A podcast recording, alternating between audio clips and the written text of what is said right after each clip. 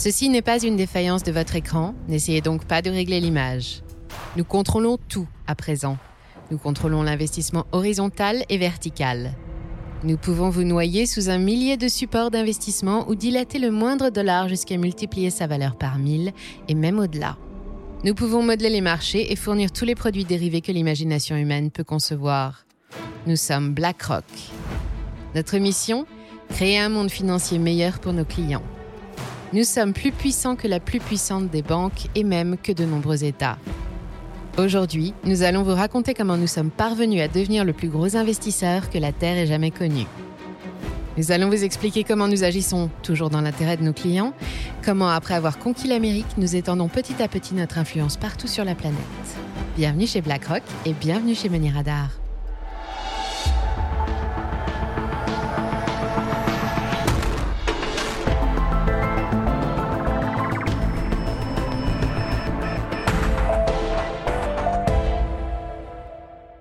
Tout commence aux États-Unis, juste après le deuxième choc pétrolier. Le jour où un jeune homme à peine sorti de l'Université de Californie fait son entrée dans la prestigieuse First Boston Bank. Il s'appelle Larry Fink. De 1979 à 1988, le jeune Larry va connaître une ascension fulgurante dans les couloirs de la banque américaine pour en devenir le plus jeune directeur à l'âge de 29 ans. Selon les rumeurs, il serait même à l'origine de la création d'un nouvel outil d'investissement, les créances titrisées, un système qui permet de transformer des prêts immobiliers par exemple en titres négociables sur un marché secondaire. On appelle cela des subprimes, un produit qui a de l'avenir. Larry quitte son poste en 1988 et emmène avec lui son collègue Robert Capito pour créer une nouvelle filiale de gestion d'actifs spécialisée sur les risques au sein de Blackstone, un nouveau fonds d'investissement situé à New York. En 1994, Blackstone, le fonds, RIT et BlackRock, le gérant de fonds, se séparent. La banque PNC Financials rachète la filiale pour une bouchée de pain, à peine 240 millions de dollars. Pendant ce temps, Larry, qui reste à la tête du navire, imagine un nouvel outil informatisé pour faciliter la gestion de tout type de risques financiers. Il l'appelle Aladdin, un acronyme pour désigner Réseau d'investissement actif passif, dettes et dérivés, une plateforme d'analyse et d'aide à la prise de décision. Concrètement, Aladdin est un réseau constitué de milliers d'ordinateurs qui analysent en permanence tous les risques qui peuvent affecter tous les produits financiers. Et je dis bien tous. C'est aujourd'hui devenu l'outil de référence dans le monde des investisseurs. En 1994, BlackRock est introduite en bourse au prix de 14 dollars. Et aujourd'hui, le titre s'échange autour de 928 dollars. Une belle opération pour PNC Financials qui revend ses parts dans BlackRock en 2020 et qui réalise une plus-value historique de plus de 6500 au 20 juillet 2021, BlackRock est un monstre qui, selon Forbes, pèse près de 9500 milliards de dollars, autrement dit le PIB de la France, du Royaume-Uni et de l'Allemagne réunis. En 2011, c'était 3600 dollars. Et à cette vitesse, ce paquebot devrait atteindre le PIB de la Chine d'ici deux ans. Contrairement à ce que l'on pense, ce n'est pas un fonds d'investissement. BlackRock est un conseiller, un spécialiste de l'asset management, c'est-à-dire un gérant de fortune, qui guide ses clients dans leurs investissements, je cite, en respectant leurs intérêts avant tout.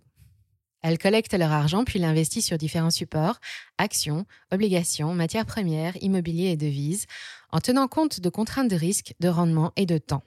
Elle crée et distribue des OPCVM, des outils identiques à nos fonds communs de placement et nos SICAV qui sont ensuite cotés en bourse. Elle détient également de nombreux biens immobiliers, notamment en Allemagne, à Berlin, où la répétition d'opérations immobilières a fait grimper le prix du logement au grand bénéfice de ses clients. Dans sa clientèle, BlackRock compte de grands fonds d'investissement, des fonds de pension, des noms célèbres comme Warren Buffett ou George Soros, Al Gore ou la reine Elisabeth II. Plus précisément, les investisseurs particuliers représentent 10% de son chiffre d'affaires, les institutionnels 57%, et le reste de ses revenus, BlackRock les tire de sa marque iShares, qui commercialise une incroyable gamme composée de milliers de produits dérivés. L'empire BlackRock s'étend dans 89 pays, y compris en France, où un staff de 180 personnes est responsable d'environ 26 milliards d'euros d'actifs. Chaque jour, 16 000 collaborateurs travaillent à faire fructifier et à surveiller les 18 000 milliards de dollars qui transitent par la plateforme Aladdin. Des chiffres qui donnent le tournis, surtout lorsqu'on creuse un peu et que l'on se rend compte que BlackRock est partout. iShares représente à elle seule 44% de tous les ETF dans le monde. Ses deux principaux concurrents, Vanguard et Capital Research Management, se disputent respectivement 25 et 16% Les ETF ou trackers, ce sont ces instruments financiers, généralement des fonds communs de placement cotés en bourse, et qui répliquent les performances d'un indice boursier ou d'une stratégie boursière. Et si BlackRock domine aussi puissamment le marché, c'est que le concept vient de l'équipe de Larry Fink, qui a mis au point et commercialisé les premiers ETF au début des années 90. Après leur lancement, les trackers ont rapidement rencontré un succès phénoménal, boostant la croissance de BlackRock pour l'asseoir en 2021 sur une tirelire qui contient le plus gros montant d'actifs sous gestion de toute l'histoire de l'humanité. Sa croissance fulgurante ne semble pas ralentir puisque Larry Fink vient d'annoncer les résultats du deuxième trimestre de 2021. 9 496 milliards de dollars d'actifs sous gestion, un chiffre d'affaires trimestriel de 4,8 milliards de dollars et une progression de 30% sur un an. Alors forcément, ça fait peur. Je crois que BlackRock est une société extrêmement dangereuse et je suis sérieux. Cette phrase, nous la devons au businessman et milliardaire américain Carl Icahn en 2015 sur le plateau de CNBC et en présence d'un Larry Fink manifestement gêné. BlackRock est devenue aussi énorme que la montagne dont elle porte le nom. Elle est actionnaire d'une entreprise sur cinq aux États-Unis et de toutes les plus grosses entreprises mondiales, de Volkswagen à Alibaba, en passant par la totalité du CAC 40, dont la Société Générale, Saint-Gobain, la BNP, Michelin, ou encore Alstom qu'elle détient à hauteur de 4,9% depuis juillet dernier. Mais pour coller à l'actualité, c'est moins que chez Sanofi, 6,96%, AstraZeneca, 7%, ou Pfizer, 7,7%. Elle a aussi des participations dans huit des plus grosses sociétés pétrolières, dont Total. Elle a fait valoir ses droits de vote dans plus de 14 000 sociétés en 2019. L'homme le plus puissant de Wall Street a 68 ans, trois enfants, le front dégarni et collectionne les œuvres d'art populaires. Larry Fink peut tout faire, il peut tout dire, il peut tout se permettre. Alors qu'il y a quelques années, le monde se réveillait plus ou moins bien selon les humeurs du légendaire gouverneur de la Fed, Alan Greenspan, aujourd'hui, plus rien ne compte que les communiqués de Larry Fink, l'homme qui connaît les marchés, l'homme qui fait les marchés. C'est vers lui que se tournent les gouvernements lors du crack de 2008.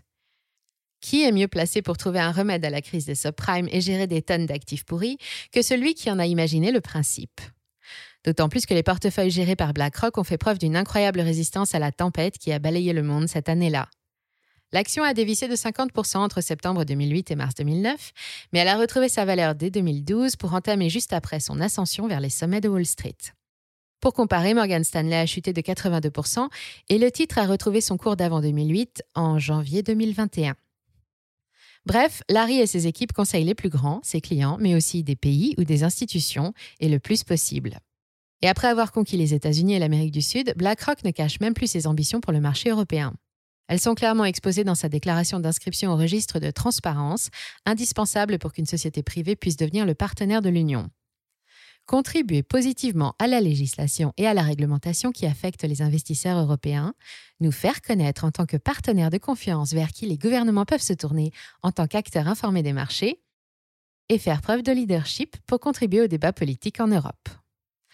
En gros, BlackRock veut se positionner comme conseiller numéro un des gouvernements et participer à l'élaboration des réglementations financières en Europe, ni plus ni moins, ce qu'il fait déjà toujours dans l'intérêt de ses clients. Pour les représenter au mieux, la banque participe à tous les débats communautaires lors des séances du Parlement européen et rencontre au moins trois fois par an un représentant de la Commission sur divers sujets. Des sujets qui pourraient ne pas respecter les intérêts des clients, justement, comme par exemple le 25 mai dernier, où l'Europe étudiait la possibilité d'une coopération entre la France et le Royaume-Uni pour réguler en commun les transactions financières. Votre avis compte énormément lorsque vous pesez près de 10 000 milliards de dollars.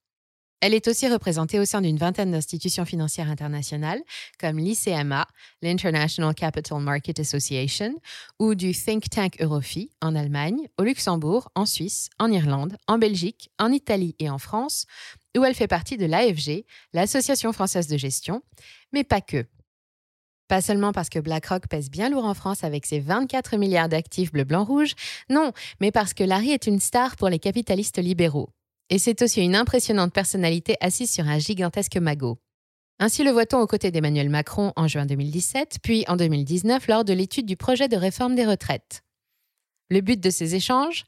Pour l'opinion publique, il s'agissait d'une tentative pour convaincre la France d'adopter un système de retraite à l'américaine, c'est-à-dire par capitalisation, sous-entendu à charge pour BlackRock de faire ensuite fructifier l'argent de tous les travailleurs de France. Si on reconnaît parfaitement tout l'intérêt d'une telle réforme pour les affaires d'un fonds de pension, BlackRock n'en est pas un, et en réalité, c'est autre chose qui a motivé ces rencontres au sommet. Faire affluer un peu de l'argent de Wall Street pour booster l'économie française par l'intermédiaire de Larry Fink. Entre libéraux, on se comprend. Aussitôt dit, aussitôt fait, BlackRock rachète de la dette française et investit 100 milliards de dollars dans les actions d'entreprise du CAC 40. Elle en devient le plus gros actionnaire en 2018. Mais en échange, la France doit faire des efforts et devenir plus compétitive, plus attractive pour les investisseurs. Jean-François Cirilli, le patron de la branche française, est promu officier de la Légion d'honneur. L'ISF est supprimé, la flat tax et la loi Pacte sont votées. Pour tout cela, la France a même obtenu une note chez BlackRock, 8 sur 10 avec la mention Continuez comme ça. Incroyable mais vrai. Aux États-Unis, Larry affiche librement ses opinions politiques et soutient haut et fort le Parti démocrate. Il a même proposé une prime pour celui ou celle qui parviendrait à destituer le républicain Donald Trump de son mandat. Larry Fink est une légende vivante et voilà pourquoi il peut tout se permettre. Mais il n'y a pas que ces incessantes ingérences du groupe dans les affaires publiques qui dérangent. Ce n'est pas non plus la mainmise du gérant de fortune sur les décisions étudiées pendant les assemblées générales des entreprises qu'il contrôle. Face à BlackRock, la finance et l'économie tout entière craignent quelque chose d'encore plus grave. C'est que BlackRock a atteint une taille gigantesque. Elle est devenue tellement énorme qu'en cas de chute des marchés, elle entraînerait tout le monde avec elle. Elle domine le marché mondial des ETF et aux États-Unis, des millions de travailleurs y ont investi pour préparer leur future retraite. Elle pèse de tout son poids sur les entreprises les plus riches et les plus rentables partout dans le monde. Or, que se passerait-il si subitement les bourses, et plus précisément les ETF, se retournaient? On peut penser que cela n'arrivera jamais, mais on peut aussi se poser la question. Qu'arriverait-il si ces clients demandaient soudain à retirer leurs fonds, par exemple à la faveur d'une baisse de rendement de leur portefeuille Ou, comme le prévoient déjà certains gérants de fonds, l'explosion d'une bulle sur les trackers Ou tous en même temps. Si le cas venait à se présenter, les sociétés cotées verraient leur valorisation fondre en quelques instants, des millions d'investisseurs seraient ruinés, l'événement retentirait dans chaque secteur, sur chaque continent, chez tous les agents économiques et la chute serait terrible. On appelle cela un risque systémique. En cas de panique, qui pourrait alors intervenir pour limiter la chute des prix en rachetant les milliards de titres qui inonderaient le marché? Les concurrents? Les États? Les banques centrales? Les particuliers? Personne car pour rembourser ses clients, le gérant devra vendre et vendre beaucoup. Ce risque inquiète tellement les autres investisseurs que lorsque BlackRock se positionne sur un titre en particulier, ses concurrents s'en détournent et liquident les leurs. En réalité, malgré tout cela, son statut de risque systémique potentiel est encore débattu parmi les experts de la finance. Mais en attendant de savoir ce qu'est BlackRock, on sait ce qu'elle n'est pas. Elle n'est pas une banque et n'est donc pas tenue de constituer des réserves. Elle n'est pas non plus soumise à la même réglementation ni au même niveau de surveillance. Et pour beaucoup, le risque est trop important et il grossit en même temps que les actifs gérés chez BlackRock. Mais pour Larry Fink et ses équipes, tout va très bien se passer. Certes, le monde est en train de changer, comme il l'a écrit dans sa lettre annuelle aux dirigeants des sociétés dont il détient des parts. Nous avons dû faire face à des difficultés inédites, nous avons souffert, mais nous avons résisté et à présent, tout va très bien se passer. Et tout va bien se passer parce que Larry Fink a pris, il y a deux ans de cela, une grande décision, un tournant radical dans sa vie et dans sa façon de mener son énorme barque à 10 billions de dollars. Fatigué de se voir reprocher constamment son inaction écologique face à l'urgence climatique, et selon les rumeurs encouragées par Emmanuel Macron lors de leur entrevue en 2019, Larry a décidé de modifier la politique d'investissement de BlackRock dès 2020. Dorénavant, les clients sont invités à investir dans des entreprises vertes. Neutralité carbone et utilité pour la collectivité exigée. BlackRock se rachèterait-elle une conduite? Elle qui jusqu'ici n'avait aucun scrupule à détenir des participations au capital des plus grandes sociétés fondées sur les énergies fossiles ou pratiquant des activités dégradantes pour l'environnement, comme Exxon ou Total, s'est transformée soudainement en conscience écologique de Wall Street. En réalité, ce n'est pas vraiment l'argument écologique qui a le plus touché Larry. Ce qui l'a frappé en plein cœur, c'est plutôt l'estimation réalisée par l'Institut international pour les économies d'énergie et leur analyse financière, l'IEFA, en 2019. Cette étude révèle que cette trop forte exposition aux entreprises polluantes a déjà fait perdre près de 90 milliards de dollars à ses clients. Depuis lors, Larry adopte un discours pro-environnement et intègre les critères ESG dans ses conseils de placement. ESG pour environnement, social et gouvernance, trois leviers sur lesquels s'appuient les pépites de demain pour favoriser une croissance harmonieuse et respectueuse de la vie en général. Et l'Europe considère déjà BlackRock comme un spécialiste de la question, puisqu'elle a été nommée en 2020 conseillère ESG officielle auprès de la Commission européenne. Une nomination qui a fait bondir les ONG et les défenseurs de l'environnement. BlackRock, Paris et Berlin main dans la main pour combattre le risque climatique, titre le journal La Tribune en janvier 2020. Larry veut mobiliser les fonds privés vers les investisseurs durables et résilients, et il prend l'affaire très au sérieux. Dès 2019, la plateforme Aladdin est modifiée pour intégrer un nouveau cahier des charges. Puis Fink justifie la nouvelle orientation de BlackRock dans sa lettre aux dirigeants de 2020, non sans leur rappeler fermement que sans progrès notable constaté chez les plus mauvais d'entre eux, les assemblées générales s'annonçaient d'ores et déjà mouvementées. Et Larry a encore eu raison sur ce coup-là, les industriels, on ne peut les toucher qu'au portefeuille. En clair, la pression sur 244 des 440 entreprises les plus polluantes du monde va devenir intenable d'ici à peine 5 ans. Mais à cause de cela, Larry est persuadé d'avoir trouvé la solution pour sauver le monde et que nos sociétés, nos industries et nos marchés financiers ne peuvent qu'évoluer favorablement. Une redoutable confiance que même les chefs d'État n'osent remettre en question, tant les paroles de l'homme qui leur fait face paraissent ineffragables. Ce serait comme contredire Mozart ou Einstein. Alors, tous les matins, les marchés se réveillent et surveillent les humeurs de ce virtuose de Larry Fink, qui ne paye pas de mine comme ça, mais qui, quand il a une idée derrière la tête, est capable de modeler le monde comme il l'entend pour lui donner corps. Alors que faire? Existe-t-il encore un moyen d'arrêter le monstre américain? Qui pour s'opposer à la puissance d'une vague de 10 000 milliards de dollars? Jusqu'ici, rien n'a marché, ni les contestations, ni les procès, ni les occupations de locaux par des activistes environnementaux comme ici à Paris en février 2020. Seules des évolutions significatives de la réglementation, pour mieux encadrer et contrôler les activités du gérant de fonds, pourraient venir freiner sa croissance insolente. Et encore. Pour l'heure, ils ne sont que quelques États à pouvoir concurrencer sa puissance financière. Mais les élites politiques des États-Unis, de l'Europe et même de la Chine font désormais partie de l'incroyable carnet de relations personnelles de Larry Fink. En réalité, son seul opposant, la seule chose qui pourrait mettre à bas le géant des marchés, ce seraient les marchés eux-mêmes. Ce serait une catastrophe, et cette fois ce serait impossible pour Larry de négocier ou de convaincre qui que ce soit, il n'y aurait aucun traitement de faveur. Les cracks boursiers ne se décident pas, et ce serait une terrible façon de lui rappeler que finalement, l'argent n'achète pas tout. Merci d'avoir suivi cet épisode jusqu'au bout. Si ça vous a plu, on compte sur vous pour le partager autour de vous. Laissez un like ou une bonne note et vous abonner pour être informé des prochaines sorties. Et moi, je vous dis à très bientôt sur Money Radar.